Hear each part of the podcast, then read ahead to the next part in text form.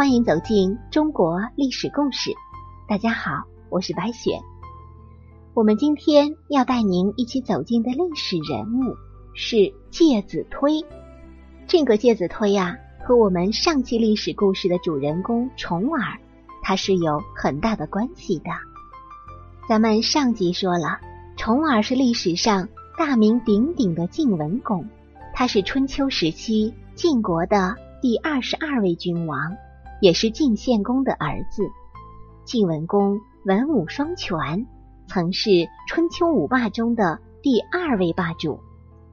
介子推是重耳的心腹，为人聪慧，忠心耿耿，淡泊名利。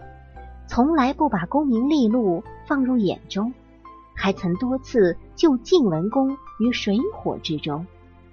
这样一位贤能之人，晋文公为何就容不下他？在封功臣的时候，为什么会忘了介子推呢？还放火把他活活烧死？晋文公究竟为何一定要杀死介子推呢？咱们今天就一起来解开这个历史的谜团。春秋时期，由于晋献公独宠骊姬，废了太子申生，之后又改立林姬的儿子为太子，晋国从此大乱。林姬使用奸计害死了申生，夷吾和重耳便四处逃亡。重耳奔宅。和他一起的闲人很多，重耳从皇子变成了破落户。介子推觉得重耳很有才能，便一直跟随在他的身边。介子推跟着重耳在外面逃亡整整十九年，每次都受到其他国君的羞辱，露宿街头，挨饿受冻，尝到了世上最苦涩的味道。重耳最后能够顺利回到晋国，介子推功不可没。重耳在早些年逃亡的时候，他的父亲追杀他，弟弟也追杀他。虫儿时常吃不饱，没有衣服穿。有一年，他们逃到魏国，一个随从偷光了虫儿的钱和粮食，便没了踪影。虫儿饥寒交迫，他向当地的村民乞讨。不但没有要到吃的，还被村民戏弄一番。后来，虫儿因为饥饿难耐晕倒。为了让虫儿活下去，介子推来到山林，把他腿上的肉割了一块，做成汤羹盛给了重耳。重耳吃完之后，知道是介子推腿上的肉时，甚是感动，并对介子推说：“日后我若做了国君，定会重用你。”十九年的逃亡生活结束之后，重耳变成了赫赫有名的晋文公。晋文公大肆封赏，可是介子推却没有像叔胡那般主动请功。介子推觉得胡延等人是在贪天之功而为己用。晋献公的九个儿子，只有重耳还活着，而晋怀公不得人心。重耳继位是顺应天意，现在胡衍却来要求大功，而重耳也许以封赏。他认为臣子忠心主子是天经地义，不应该得到所谓的嘉奖。如果接受奖赏，那便是一种耻辱。介子推认为胡衍等人的作为是错的，他并没有向晋文公有任何抱怨，也没有对功名利禄的羡慕，有的。只是对胡衍、胡舒等人的鄙视。有些没有和晋文公一起患难的官员，也想向晋文公要个赏银。介子推依然很生气。晋文公大封众位跟随者，分邑尊爵，还没有封到介子推的时候，周王室出了事儿。周襄王的弟弟金子带领西戎兵攻周，都城不保。周襄王逃到郑国，向各国诸侯求救。胡延等人认为这是晋国图霸的最佳时机，必须出兵。晋文公遂出兵救周。这样一来，这个封赏就没有来得及到达介子推。介子推也没有要求俸禄，结果俸禄也就没有给他。于是介子推和母亲隐居了起来。他从此常年隐居山林，成了一名真正的隐士。但是介子推的随从却为介子推打抱不平。最后，他给朝廷写了一封信，上面写道：“有龙于飞，周遍天下，五蛇从之。”谓之臣服，龙返其乡，得其处所；四蛇从之，得其禄与。一蛇休之，死于中也。晋文公看到这封信之后，很气恼自己的忘恩负义，赶紧让人请介子推回来。晋文公才知道，原来介子推早已归隐山林。他觉得自己实在是太对不起介子推了。于是想了一个馊主意，用大火烧山来逼迫介子推出山。但是很遗憾的是，在这场大火之中，介子推被大火活活的烧死。晋文公很伤心，就把这一天定为寒食节，规定在这一天全国熄火。这个日子就是清明的前一两天。一代忠臣介子推。他原本可以很安逸的度过自己的晚年，奈何如此倒霉，遇上了这等不好之事，着实让人很是惋惜。那么这个时候就有两个问题出现了：第一是介子推割的真的是自己大腿上的肉吗？晋文公重耳在出逃期间非常的饥饿，向老百姓要吃的，老百姓却给他土块。虽然跟随的大臣说这是象征着你即将得到领土，但是这样的安慰话不解饿呀。这个时候，介子推出去了，出去之后摘了一些野菜，又从自己的大腿上割下一块肉来，和野菜一起熬成肉汤给重耳吃。重耳吃了这么美味的肉汤，知道这肉是从介子推的大腿上割下来之后，非常感动。这件事是不是值得怀疑呢？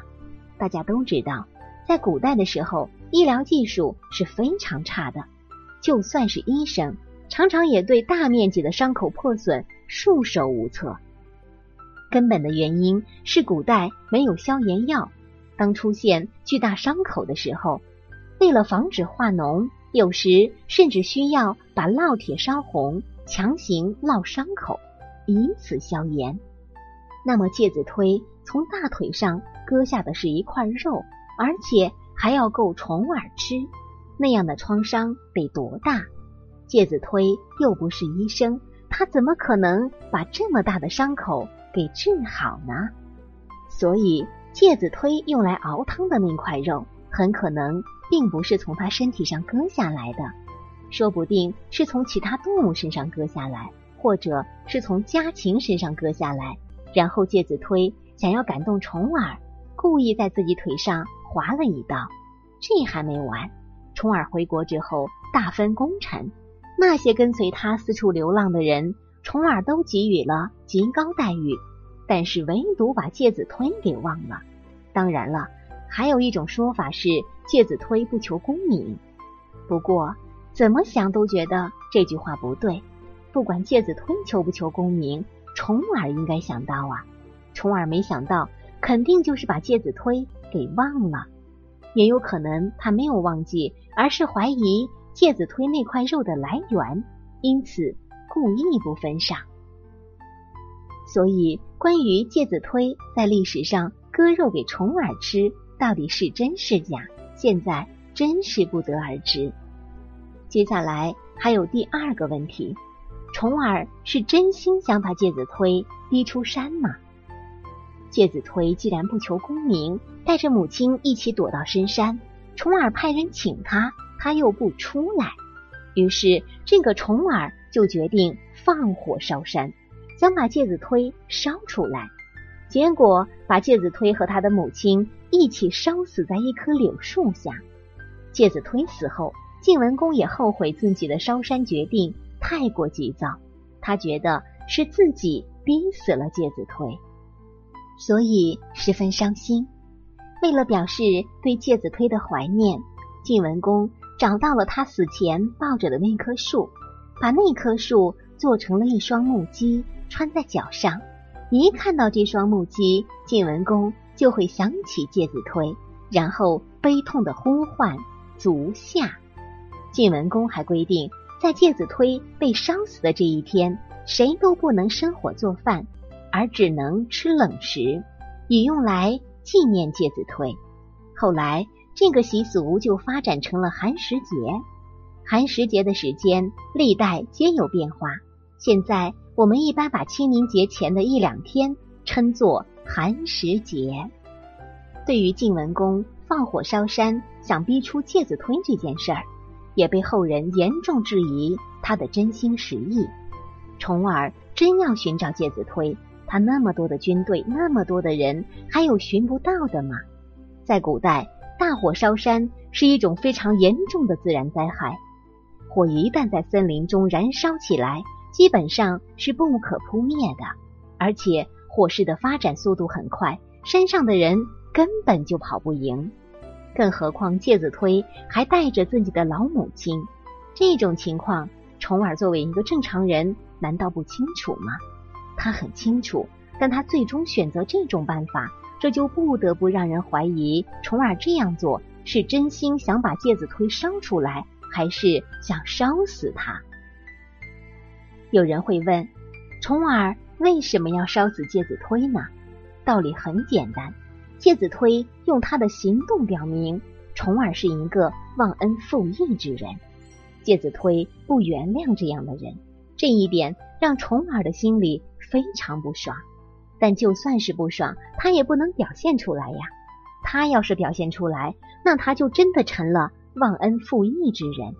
所以他才找到这个既可以害死介子推，同时还能让他博得爱才重情的好名声的方法。人性应该是温暖的，但是这两个人所做的这件事儿，很多细节实在是经不起推敲，不得不让人心生疑虑。咱们综合历史典籍以及对这些故事的分析，不难发现。介子推就是一个有德行却在历史长河中一闪而过的人物，后人借用他的名字当材料编出了一大堆故事的可能性是极大的。介子推没有像其他浩如烟海的历史人物那样被人遗忘，全是拜这些故事所赐，这对介子推来说应该是一种幸运。可是这些故事却给我们的历史文化。造成了巨大的谜团，形成了两千多年的误解。但是，人生所有的美丽，有一部分不也是在虚幻中的吗？好了，朋友们，本期的故事就结束了，感谢您的收听。喜欢的朋友欢迎点赞转发，也欢迎您评论留言，写下您的想法，和我们多多交流。下期我们将和您一起走进楚庄王的故事。我是白雪，下期再见。